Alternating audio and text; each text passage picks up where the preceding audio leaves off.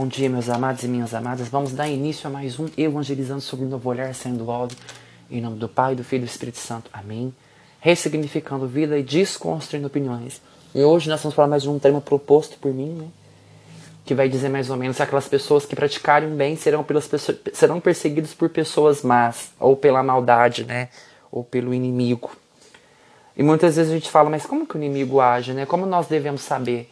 O Espírito Santo sempre nos, nos, nos ungirá porque ele fala: não tocais os meus ungidos, não tocar nos meus consagrados. Mexer com os profetas de Deus é mexer com uma cria dele, né? Lá em Salmos fala muito sobre isso, os caminhos que nós trilhamos, a diferença de um homem que, que está com Deus e uma pessoa que é ímpia. Diz assim: ó, o homem que não procede conforme o conselho dos ímpios não trilha o caminho dos pecadores, nem se senta entre os escarnecidos, ou seja, uma pessoa de bem de verdade, uma pessoa que é de Deus, ela não senta para falar mal, ela não anda com os pecadores, ela tem um caminho diferente, porque ela, ela pensa no próximo. Ela não pensa só em si, ela não pensa no próprio ego. Feliz é aquele que se compraz no serviço do Senhor e medita sua, sua, sua lei dia e noite. É como a árvore plantada na margem das águas correntes, dá, dá fruto na época própria, falar de não mostrar jamais, tudo que empreende prospera. Ou seja, tudo que as pessoas colocam em nome de Deus, tudo prospera, tudo vai para frente nada cai. Porque no momento certo prospera, no momento certo colhe. Porque a pessoa sabe que tudo tem um tempo. As pessoas, quando elas são muito interesseiras, elas não caminham com Deus. Por exemplo, o que é a diferença de uma pessoa de fé com Deus? A que faz a vontade de Deus. A pessoa, quando ela não é de Deus, ela pega e fala, não é isso que eu queria. Pega e sai. Então para. Não, não permanece.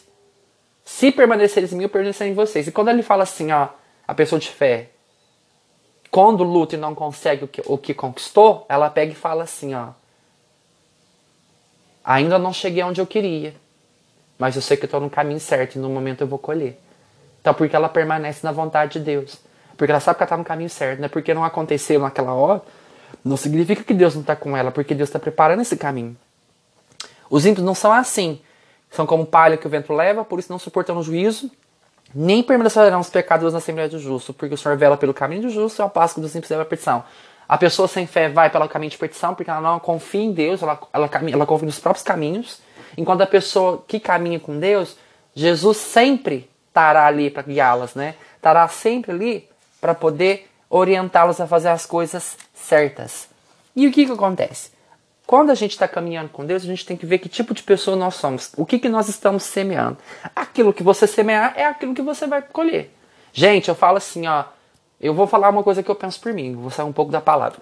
Eu não tenho dó das pessoas que plantam maldade, porque elas colhem. Tadinha, tadinha, uma pinóia, gente. Plantou, agora que colhe a consequência. Não tem essa. A gente fala, a gente comunica, existem as conversas, existem os diálogos, existem os conselhos. Gente, a gente tem um material para a gente não cometer os pecados, para a gente não cometer o erro. É escolha nossa. É muito fácil você querer empurrar para o outro aquilo que você está fazendo da sua vida. Então eu, é, a gente fica tendo empatia com pessoas que caçou a própria cabeça. Eu acho que eu sou muito duro numa questão. Eu não tenho empatia por quem caçou problema para a cabeça. Eu tenho empatia com pessoas que foram injustiçadas. Eu tenho empatia por aquelas pessoas que não têm empatia por mim. É por essas pessoas que eu tenho que ter empatia. A palavra ela é muito além do que a gente pensa. Amar quem a gente ama, ter fé com quem a gente tem fé. Fé não significa que tudo vai bem. É, gente, são opiniões totalmente retrógradas. Fé não é quando tudo vai bem, empatia não é só por aquilo que eu gosto. Então é desconstrução total. É ressignificando mesmo. É dando outra cara. É, é saindo além do óbvio. Por isso que esse podcast chama isso. Parar de bater na mesma tecla, parar de olhar da mesma maneira que o outro olha, ter a coragem e a ousadia de experienciar uma nova vivência dentro do Espírito Santo, dentro da palavra. Lá ele fala ó, que de Deus não se zomba. O que o homem semeia, isso mesmo colherá. Quem semeia na carne, na carne colhe. Quem semeia no Espírito, no Espírito colherá. E terá a vida eterna. E não nos cansemos de fazer o bem, porque seu tempo colheremos se não relaxarmos. Por isso, enquanto tempo temos, façamos a bem a todos os homens, mas particularmente aos homens na fé. O que significa que a gente não pode parar de querer fazer o bem. Aquele que planta na carne, na carne colhe, que semeia no espírito, espírito espiritual, muito óbvio, muito, muito concreto, muito além. Mas aí eu falo, o que, será que é né, o que ele está querendo dizer? O que, que eu poderia falar além do óbvio disso? Gente, a gente colhe emocionalmente, espiritualmente, financeiramente, estruturalmente, a gente vai plantando estruturas. Mas a gente não planta as estruturas, a gente planta só discórdia, só coisas ruins, só inveja. E lá, em Tessalonicenses, fala da, da maldade que fica sobre o mundo. Que como será o filho da, o filho, os filhos ímpios. E eu vou ler porque ela é grande, mas ela merece atenção. Que lá em Tessalonicenses vem falar assim para nós, ó. No que diz a respeito da vida de nosso Senhor Jesus Cristo, a nossa reunião com Ele, rogamos vos irmãos, não vos deixei falsamente perturbar o espírito e alarmar-vos por alguma pretensa, pretensa revelação, nem por palavra ou carta tidas como procedentes de nós, que vos afirmasse estar mediante o dia do Senhor. Ou seja, não se perturbe por palavras ou por revelação alguma. Porque são, essas, são esses os espíritos perturbadores, os espíritos ímpios. Ninguém, de modo algum, vos engane porque primeiro deve vir-se a apostasia e deve manifestar-se o homem da iniquidade, o filho da perdição, o adversário, aquele que se levanta contra tudo o que é divino e sagrado, a ponto de tomar lugar no templo de Deus e apresentar como se fosse Deus, ou seja, o filho do homem vai se manifestar. Ele vai ser contra tudo que é, tudo que é, tudo que é divino. Vai ser profano, vai blasfemar, vai, vai fazer heresias e por aí vem.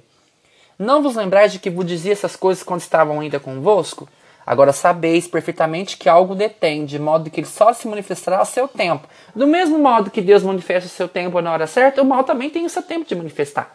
Ele usa da, da, da, da gente quando baixa a guarda, quando tem uma brecha. Ele usa das nossas emoções desequilibradas. Ele não usa a doença para poder causar a doença. Né? Ele usa da sua doença para te enfraquecer. Se você já tem alguma coisa, ele te enfraquece naquilo.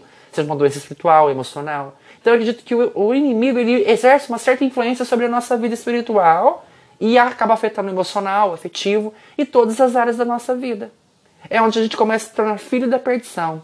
Que nada do que a gente fala resolve, né? Não é porque a pessoa já está querendo, já está se perdendo dentro dela. Porque o ministério da iniquidade já está em ação, apenas esperando o desaparecimento daquele que o detém. E quem que o detém? Jesus.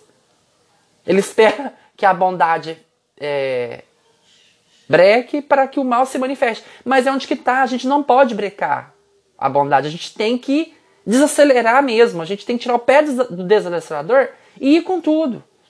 Combater esse mal que vem em cima da gente. Então, tal ímpio se manifestará, mas o Senhor destruirá com o sopro de sua boca e o aniquilará com o esplendor de sua vinda.